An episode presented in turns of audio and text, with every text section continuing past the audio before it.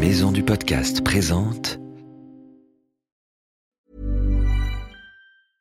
Hiring for your small business? If you're not looking for professionals on LinkedIn, you're looking in the wrong place. That's like looking for your car keys in a fish tank.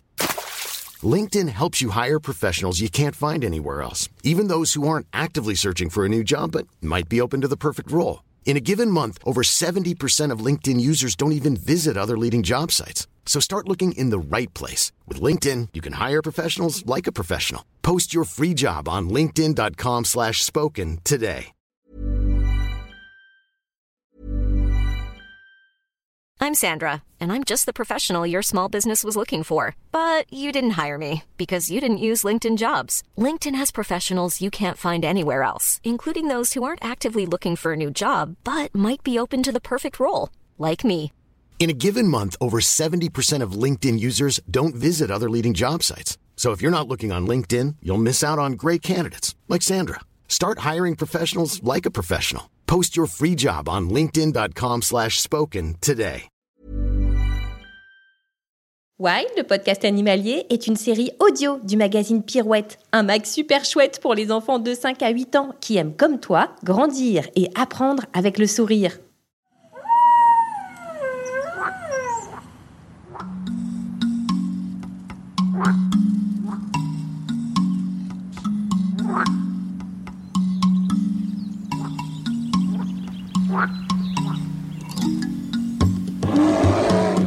Salut nos petits aventuriers et bienvenue dans Wild, le podcast animalier. Un podcast pour partir à la découverte de tous les animaux à travers le monde. Un reportage avec un animal étonnant et un guide qui nous emmènera sur ses traces. Tu es prêt? Attention, c'est parti.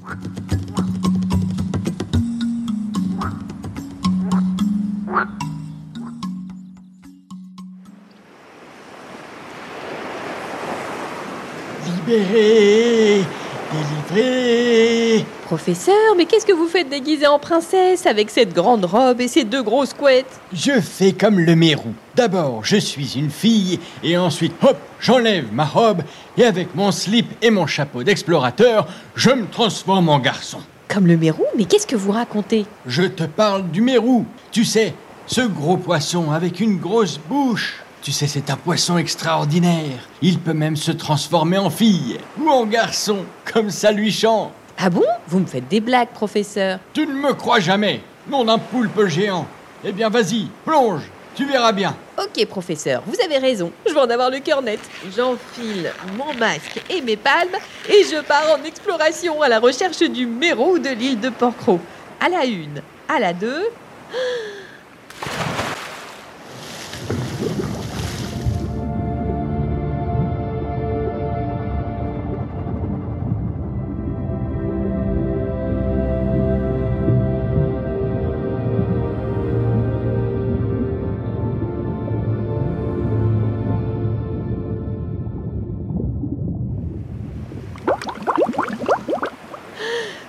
J'ai vu mon premier mérou. Fantastique. Mais il n'avait pas de perruque ni de jupe comme le professeur. Je vais demander des explications à Vincent, là-bas, le garde-moniteur de Porcro. Vincent, je viens de voir un mérou, mon premier. Euh, et il n'était pas tout seul, il était accompagné d'une murène. Ouais, c'est ça, une petite murène. euh, souvent, le mérou et la murène, en fait, ils collaborent pour chasser. Donc, on va souvent les retrouver euh, dans le même trou. Tu peux nous raconter un peu la vie du mérou? C'est quand même un poisson assez exceptionnel. Déjà, il peut être énorme. Ouais, le mérou, il peut atteindre euh, facilement 1m50. Euh, et la vie du mérou, c'est environ 40 ans. 40, 50 ans, ça dépend les, les individus. Et euh, il a une vie un peu particulière par rapport à nous autres humains. Donc, on, on dit qu'il a un hermaphrodisme protogyne. Ça veut dire qu'il a les deux sexes, mais qu'il utilise d'abord le sexe femelle, puis le sexe mâle. Il naît fille et il se transforme en garçon. Alors plus exactement, pour être plus précis, quand il naît, il est immature, c'est-à-dire qu'il est ni fille ni garçon. Quand il grandit, vers l'âge de 5 ans, il devient femelle. Et au cours de sa vie, jusqu'à l'âge de 12 ans, si les conditions de milieu le permettent, il devient mâle. Donc les plus gros individus sont très généralement des mâles. Alors, qu'est-ce que tu veux dire si les conditions de vie le permettent? Mais typiquement, si euh, dans un milieu où il va avoir énormément de gros individus, ben, il peut euh, rester femelle encore un peu plus longtemps.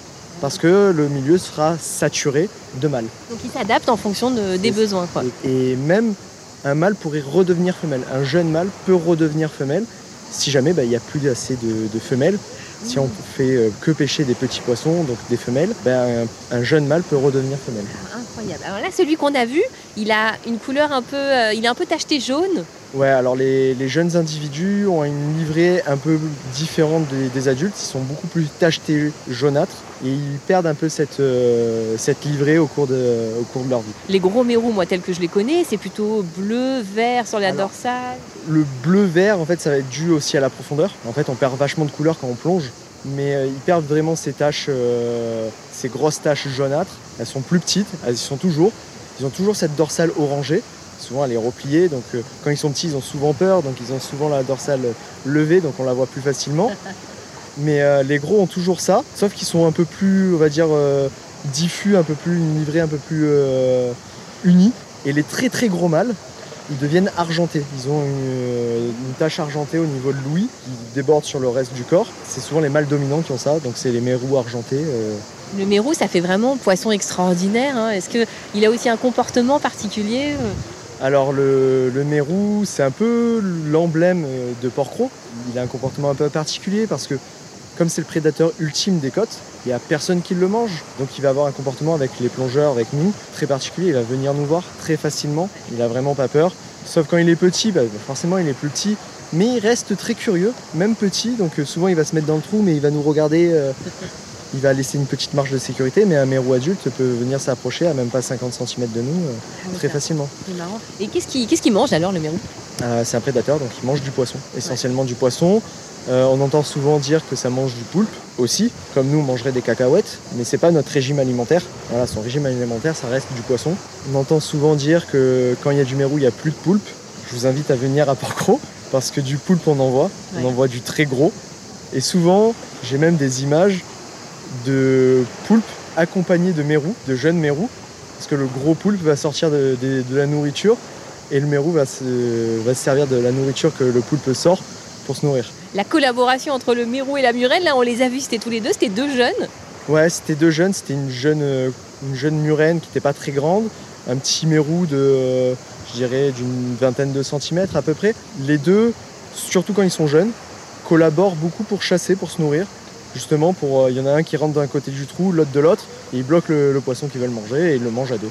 Alors, t'as bien vu que je te raconte pas que des carabistouilles Oui, c'est vrai, professeur, vous aviez raison. C'est marrant, je crois que je ne m'étais jamais vraiment intéressée aux poissons en fait. En vrai, ils sont tout aussi fascinants que les autres animaux. Mais bien sûr Et ils ont tous leur petit caractère aussi. Comme moi. Comment on fait pour les reconnaître? Il y a trois grandes familles, mais c'est Vincent qui va t'expliquer. Euh, donc on va avoir, euh, on va dire, euh, le poisson euh, que les enfants dessinent, le- vraiment arrondi, tout ça. Euh, ça va être les sparidés, tout ce qui est sard, sard commun, sard à tête noire, tout ça. Donc c'est vraiment des, des poissons qui ont une forme arrondie. Ouais, en fait, dès qu'on veut dessiner un poisson, euh, naturellement, c'est ce qu'on dessine. Voilà, Ouais. c'est ça. Ouais. Après on va avoir les poissons qui font la gueule, vraiment qui, qui, qui sont pas contents. Ouais. Donc ça, c'est les serranidés. Donc dedans, on va retrouver les serrans, serrans écriture, serrans chevrette euh, et le mérou. Ils font partie de la même famille. C'est donc- vraiment caractéristique des poissons qui ont la bouche à l'envers, Ouais, tout à fait, Ouais. tout à fait. ouais. Ils sont pas contents. Ouais. Euh, ensuite, on va avoir euh, les poissons allongés. Donc, on va avoir les labridés. Donc, dans les labridés, on va retrouver les girelles, les crénilabres, les labres, d'où les labridés. Et donc, eux, c'est vraiment le poisson allongé. Et en gros, ça va être les trois grandes familles qu'on va retrouver sur les côtes de Méditerranée.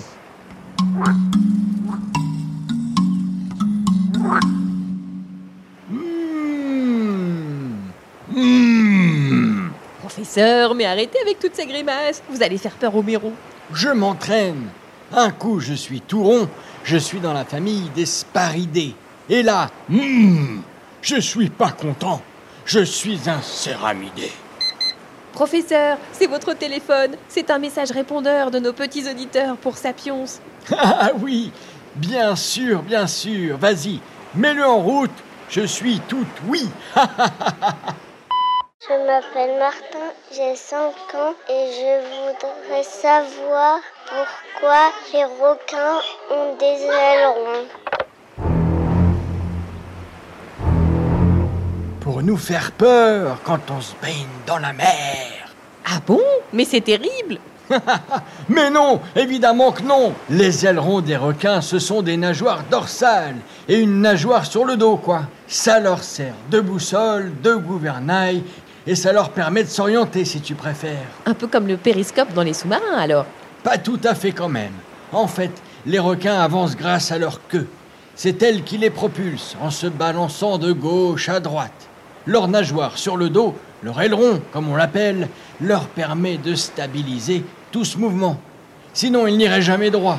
Incroyable, professeur. C'est fou ce qu'on apprend de choses avec vous. tu me flattes, ma grande. Je parie que c'est pour obtenir un petit marshmallow grillé. Ah, professeur, mais oui, je veux bien. Un marshmallow, ça ne se refuse pas. je sors mon paquet en réserve que j'ai mis dans une poche imperméable. Mais c'est quoi tous ces mérous autour de vous, professeur? Je crois qu'ils veulent vos marshmallows. Ah non, pas question. Des pissés, espèce de voleur de nourriture de papy. Et puis, c'est pas bon pour vous. Ça vous fera mal au ventre. Les marshmallows, c'est pas pour les poissons, c'est pour les sapiens. Allez, oust, du balai. Laissez-moi tranquille. Wild, le podcast animalier, sort tous les mercredis et c'est gratuit. Abonne-toi pour ne rater aucun épisode. Si tu veux participer, envoie-nous tes questions avec des vocaux sur les réseaux sociaux Wild Podcast Animalier et sur Facebook et sur Instagram. Pirouette est un magazine du groupe Unique Héritage Média. Retrouve-le chez ton marchand de journaux préféré ou abonne-toi sur www.fleuruspresse.com.